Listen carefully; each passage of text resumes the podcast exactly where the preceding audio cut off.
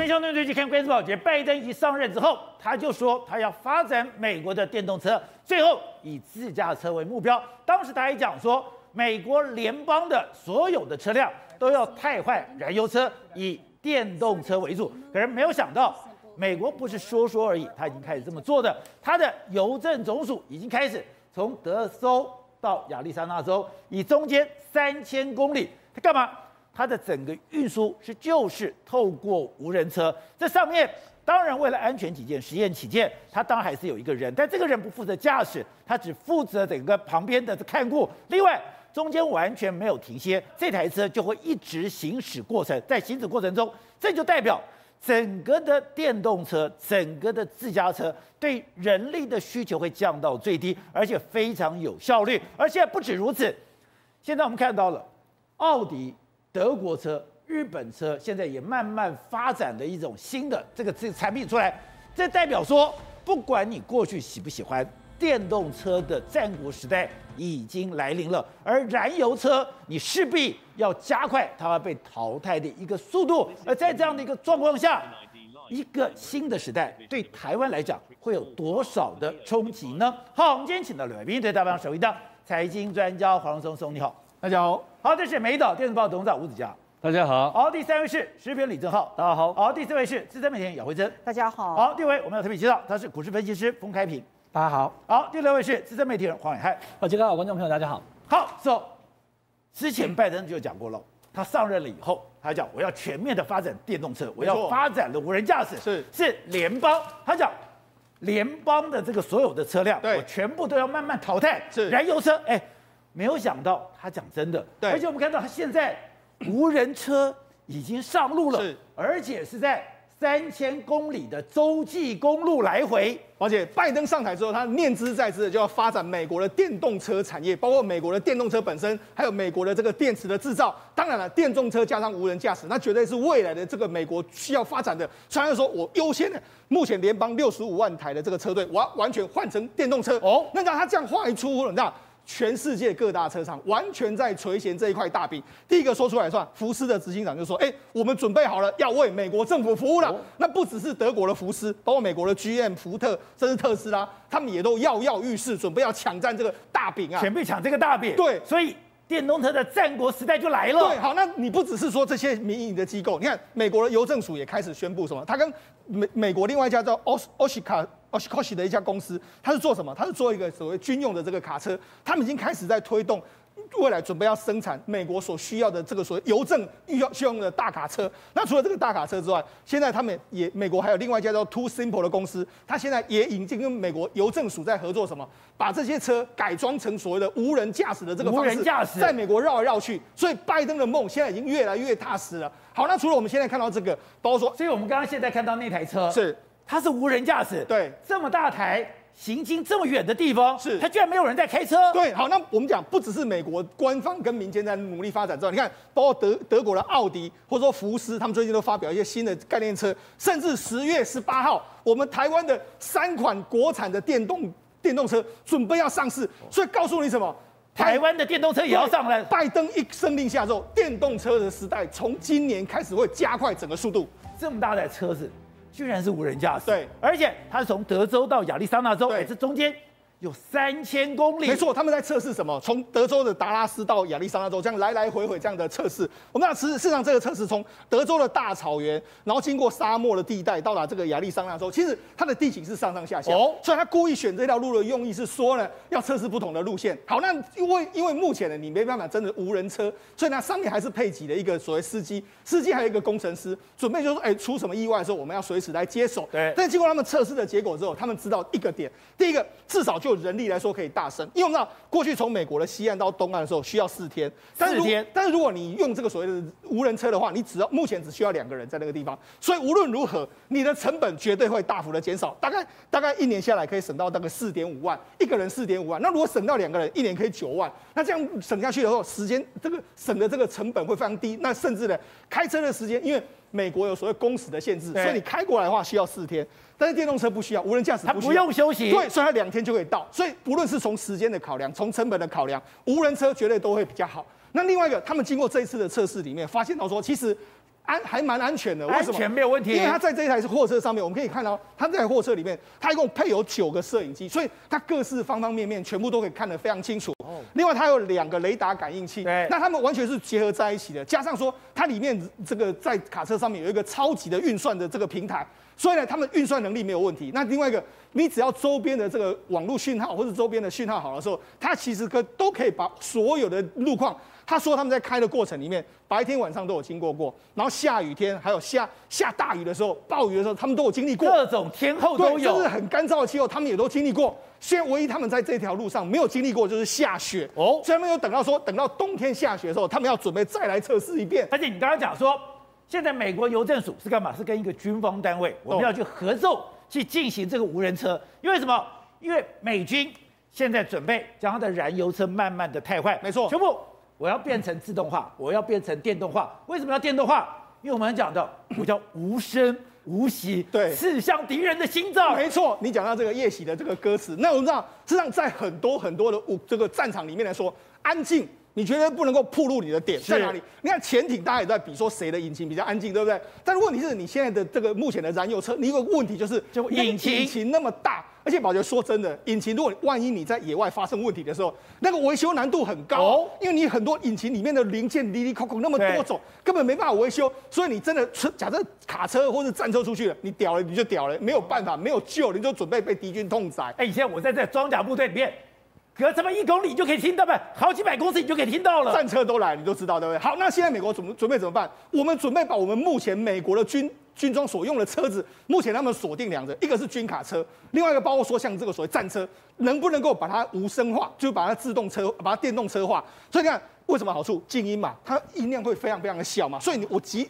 我进行任务的时候，敌人根本不会发生到。哎，抱歉，如果你去听过那个电动车的声音，真的是一点声音都没有，你开过去的时候，你根本完全不知道。所以现在美国已经有一些模型出来了，导播我们看，这个就是他们现在用的这个军卡。对，可怕的是。它真的没有声音，没错。但这个我们知道，事实上这个，如果你在这个军卡，你上面再把它架了一个突击枪的话，那就是类似一个可以做这个游击战的一个一个一个卡车。他们现在美国通用已经跟军方在合作，做这样这个车子，在过未来几年可能就会陆陆续续在美军里面配置这样的状况。好，那除了这个车之外，就这台车，对，你看它这个声音非常低，没错，你根本完全不知道。好，那除了这个之外，我们看一下美国目前在研发一个叫 M2 的布莱德利的这个装装甲的这个跟步兵的战车的原型机，它这个原型机未来也是。是准备用什么？用电动、用电池、用电池的话，哎，你也是完全不知道它的声音啊。所以这个就是美国目前在研发的两款非常重要的这个车子。好，那刚刚讲到的，台湾也不能放弃这样的一个战场。当然，之前红海说他要搞电动车，大家想你玩真的还玩假的？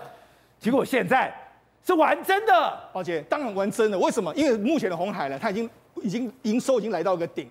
它如果未来再翻一个顶的话，一定是只能够靠电动车，因为这个电动车的产值是五到六兆美金左右。好，那我们讲十月十八号，事实上这几天的时候，如果大家网络上看到，红海已经把这个 M I H 十月十八号要发要发的车子，已经在网络上有影片了。哦，它这就是我们现在看到这个影片。过去大家都说，哎、欸，你红海到底会不会坐车？你会不会跟这个所谓恒大一样做出来是模型？大家你真的还是假的？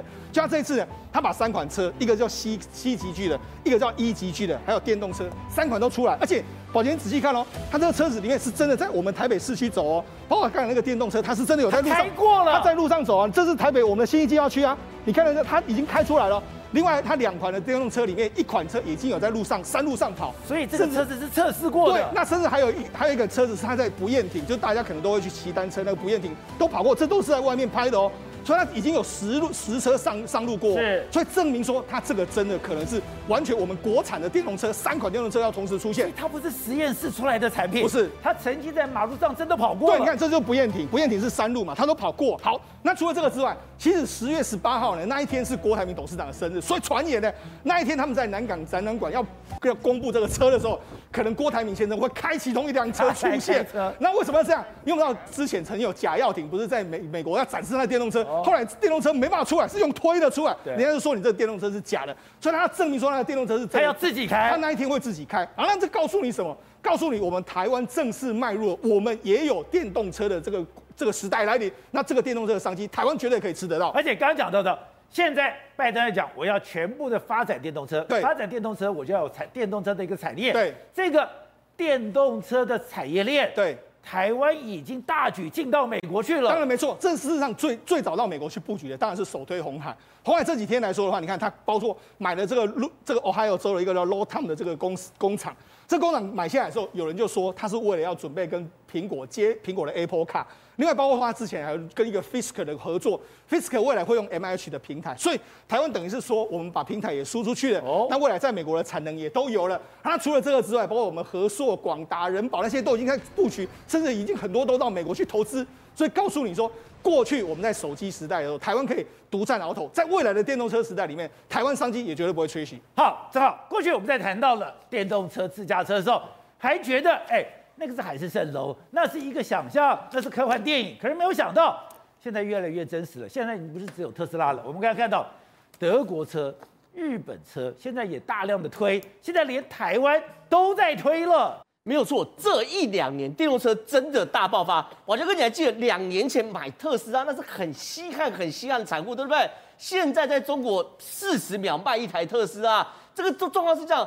整个特斯拉四十秒卖一台，整个电动车进入到战国时代。我这样讲好了啦，以前电动车就在一两年前，你看到是 B N W，看到是宾士，看到是包含什么 Porsche 等等开始做电动车，普通人觉得说离我很远，对不对？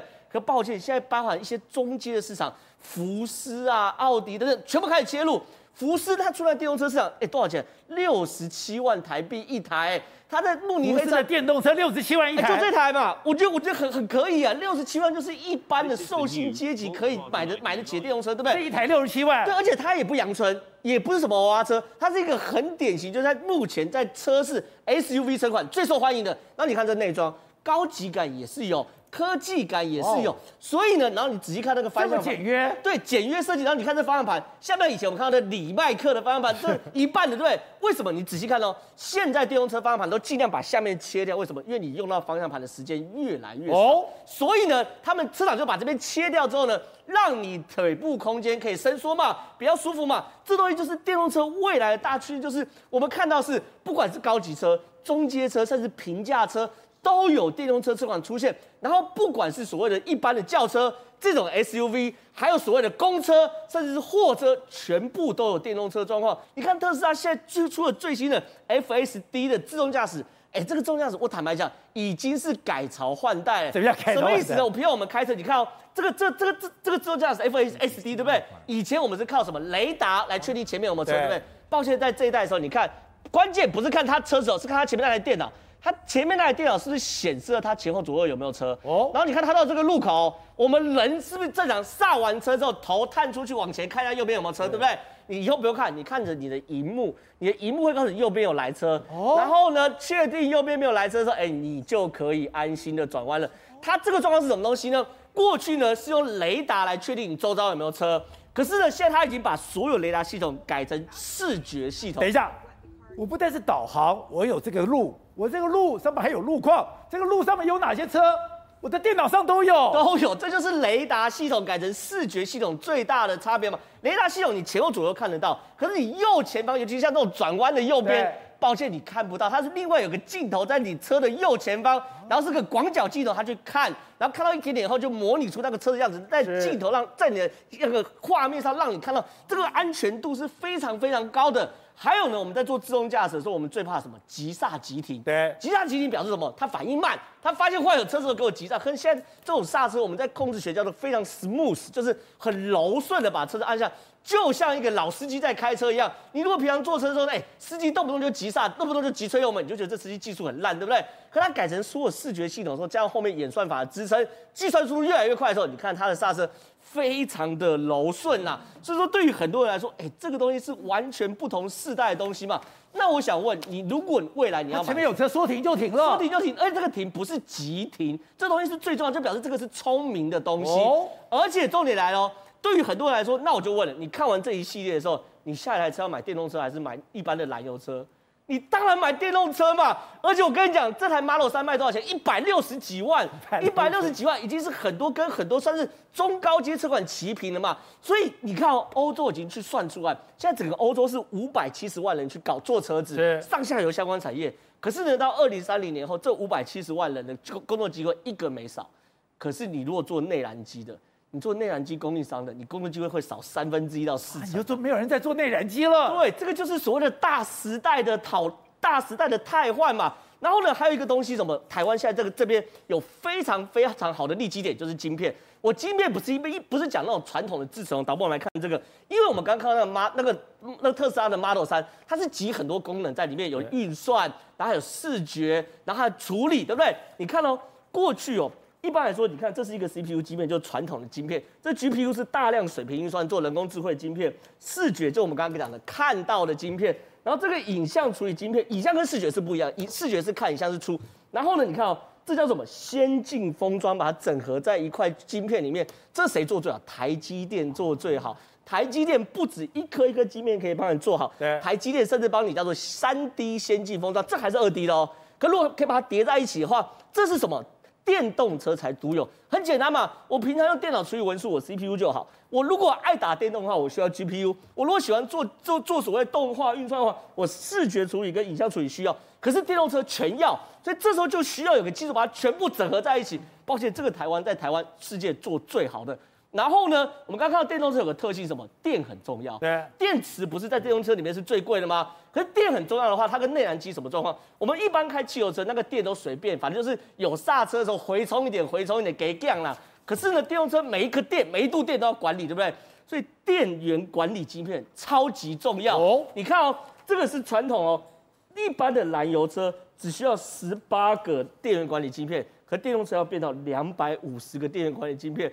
整台车成本只有七十一块美金，可是呢，你说电动车的成本要四百五十块美金在做晶片，这个数字要乘以多少？两千五百万辆，这是二零三零年后的电动车产值。所以呢，这个是一个大时代，如果跟上了，你就是时代赢家；如果没有跟上，抱歉，你就进入了夕阳产业。好，惠生，当然电动车里面有一个巨大的变化是，我没有想到电池它越来越便宜。当电池便宜到了一个程度之后，整个燃油车就完全没有竞争力了，而且台湾，你说现在不是只有台积电，不是只有鸿海，现在很多的产业。都冲进去了。我们现在台湾的化工业已经变恐金的了，为什么？因为现在化化工业已经成功搭上了电动车的这一个呃快速的列车哦。你刚刚特别提到的电池这个部分，电动车的电池从过去二零零八年他们曾经估算过，从每小时的千瓦是要三万四千七百二十七块台币这样的成本。降到现在已经只剩下四千零一十四块的成本，降了八十七趴，三万变四千。对，光你的电动车的电池可以达八十七趴情况之下，这就代表电动车的普及率已经进入了一个门槛，百万以内的电动车对大家来讲可负担得起的电动车已经是未来的一个主流。因为我们知道电动车最贵就两个地方，一个就是我的中控晶片，第二个就是。我的电池，对，如果我的电池可以大量的降价的话，我整台车就可以大降价了。是，那电动电动那个车的电池降价降了八十七八，那你要知道，整个电池占电动车里面的成本是高达四成。而电动车的电池可以降到八十七八，台湾贡献良多，这跟台湾有关系，也很有关系。我们台湾有几家公司，一个是做电池的正极材料，正极材料包括像呃美琪嘛，那包括像做那个负极材料中碳，那像中碳这一次大家都知道跟红海这边有携手合作。另外一个呢，就是的长春石化，他们做这个电动车所用的铜箔，那它铜箔非常厉害，是全世界大概有五大电那个电动车电池车厂。都是那个长春石化的客户，而且呢，其中高达两成电动车里那个电池所用的铜箔，就是都是那个长城石化这边所提供的。长春石化做化工，怎么会做铜箔出来了？因为它本来就是做铜箔，只是 它本来就是做那个 PCB 里面那个像铜箔基板这样的铜箔，但是电动车所需要铜箔是要非常薄，而且要韧性很强。还有传那个林书鸿就大概花了八年的时间，成功的把这个铜箔的。那个薄度，你知道它有多薄吗？它竟然薄度只有发丝的十分之一，只有六微米这样子的一个薄度。然后把头发拿下来，它只有它的十分之一厚。是，而且你知道，它现在已经有办法产出到每分钟可以产出大概三百公尺那个长。宽度是六公尺宽，薄度是刚刚提到的六毫呃六微米这样子的一个宽呃个薄度，所以你就是说它已经成功的排除掉可以，因为他们说铜箔是这样子，当你要压的很薄的情况之下，你很容易碎掉，那你这样子就变成没有它的一个延展性，所以他们后来又要去把它变成是既薄而且还要韧性够，抗张力要强，因为它才能整个压得非常扁。在这种情况之下，他们很担心它破，就是所谓的碎掉一个就是所谓的破裂破裂情况。所以他们后来还把它研发成它的承受耐力的度程度，必须要每平方毫米三十公斤的拉力，现在更要扩张成五十公斤的一个拉力。所以简单讲，又薄又韧。他们现在在讲说，他们的整个产量大概是有三万公吨左右。他们估算过，大概二零二一年、二零二二年，假设全世界的电动车大概有三百两百三十万台的话，全球的需求量大概铜箔这个部分就大概有六万公吨。他预估到二零二五年的话，整个电动车的产量会高达一千万辆。一千万辆情况之下，在铜箔这个部分，大概就需要三十三万公吨。就林书鸿非常豪气说，我希望要有三成的市占率，所以你就知道他因为动得非常早，所以他很早进入这个市场。另外一个我刚刚提到的美琪嘛，美琪法其实他他们以前是做什么你知道吗？他是做纺织用的 PTA 触媒的转化剂，那他都卖给那些像台化啊这些纺织厂。结果他纺织厂产出来之后，其实他为什么会去跨入到电动车？因为他就是那个 PTA 的这个触媒里面有所谓的锰。有所谓的镍，有所谓的钴，而这三个东西都是电动车电池非常需要的一个三种的元素，所以他对这些元素是非常熟悉。对，所以他长期在做，他现在就变成他回收来之后，它分成两个，它的钴跟那个锂呃跟锰的部分继续卖给石化厂，但它的那个镍跟锂的部分就卖给电动车车厂。他在二零一一年一二年的时候，跟日本的一个户田工业公司合资成立一个叫。美户先进材料公司，也是因为这美户先进材料公司成功打进去的日本松下电池这个部分，所以它才会变成特斯拉的供应商一环。那现在就变成美琪玛也跟上了红海这一波的电动车的列车，它也即将成为红海这个电动车里面的供应商的一环。那再加上中碳，刚有提到，所以你就知道现在整个台湾的化工业已经不再是传统的那种石化产产业，而且中泰以前是做电马卡的，从电马卡做到变成是电动车，你就知道台湾的产业可以跟着与跟着时代与时俱进。好，所以 Kevin，现在电动车的战国时代真的来了吗？红海要展现它的三款原型车，另外我们看到了福斯，我们看到了奥迪这些德国厂商，本来以前很抗拒的，现在也都全面投入了。大家知道哈，德国以前那个包袱非常重哦，像 B N W 他们以前讲说，哎，我们就讲究操控嘛，所以他对电动车是有一点嗤之以鼻。现在看到这个特斯拉成功，他不得了，他要急起直追，甚至于德国现在已经是全球第一个开放法律。哎，这个所谓 Level Four 可以在这个公路上面可以做一个行驶，Level Four 可以做了。对，那这个大家知道真的是无人驾驶了。对，那就是说，一般我们 Level Four 大部分都是在特定的区域嘛。德国为什么要这样子做？因为就是说，在这个地方电动车蔚为风潮之后，德国要怎么急起直追？自驾车是一个非常重要。那我再跟大家报告，其实有几个讯息我们要串联起来。这个。呃，十八号是红海科技日，对不对？然后再来二十号，我们有一个台湾有个叫做智慧行动国际展，你知道吗？这两个展览里面，当然科技日 M I H 绝对是主要。我们的智慧行动这个科技这个展览里面，M I H 也担纲了一个很重要的展览。再来，刚刚不是说到郭董十八号要把那个所谓的 M I H 那个车子出来，对不对？自己开进去。对，以前大家都说啊，M I H 指纹楼梯响不见车下来，对不对？大家只看就哎，先是三个设计图出来，最近那个车子的这个实体都跑在路上跑了，甚至于上个礼拜的时候。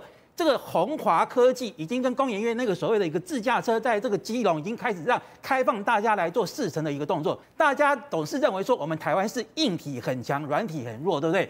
我告诉各位，在这个自驾车方面来讲的话，就比如说像我们说自驾车就是要有 AI 的一个智慧。我们现在要讲究什么？不是 MCU，MCU 一般家电那个维控制器那个。很 l 很低阶的。现在要讲究什么？要讲做 SOC，叫做什么？System on a Chip，就是刚刚这个有提到的，哦，提到的就是说，哎，我们要把它这整合出来。那整合要做异材质的堆叠，台湾台积电是不是有这个所谓的能力？好，我们缺的是什么？有人说 IC 设计，对不对？我们这个地方，我们有没有办法跟国际大厂来比？我告诉各位。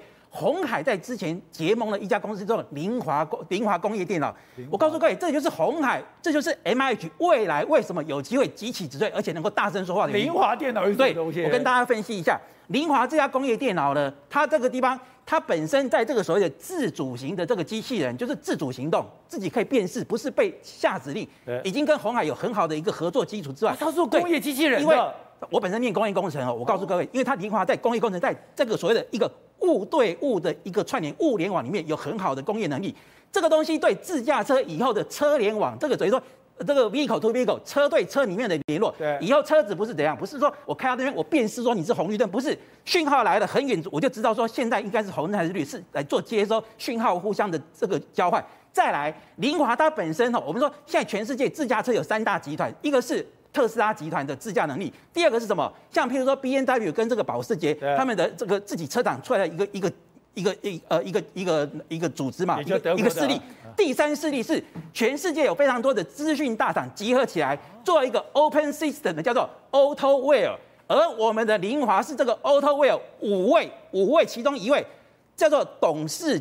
呃，叫做这个所谓的董事，难怪红海要买它。对，那也就是说，我们是少数台湾的厂商，竟然能够在这个软体开发有发言权，而且有制定这个技术规格能力的厂商。所以说，如果说今天红海跟林华这样结合起来，对自驾的这个能力，当然毫无疑问，绝对是一个非常大的一个注意。所以说呢，今天红海虽然说起步比较晚，哎，可是你看它最近进程很快，实体出来了，硬体给你看到。我们台湾的硬体不用我多说，大家都知道很清楚。大家所忽略掉，就是说我们竟然能够在 Level Four，在这种所谓自驾，因为 Level Four 就是说，今天在特定的区域里面，我可以放手让它操作。Level Five 还很远，Level Five 就是完全不限地形，就像人操作一样，这个还很远。可是至少我们能能够从 Level Four 来起跳，因为林华现在就具有这种能力。我认为红海将来 MIH 的整个发展是不可限量。那我我这样下一个跟大家做个简单报告，电动这个电动车不不是画上所谓自驾车不能够画上等号。自驾车也可以在传统的车上面，可是它不能够发挥极致，唯有把电动车跟自驾车结合，也就是说，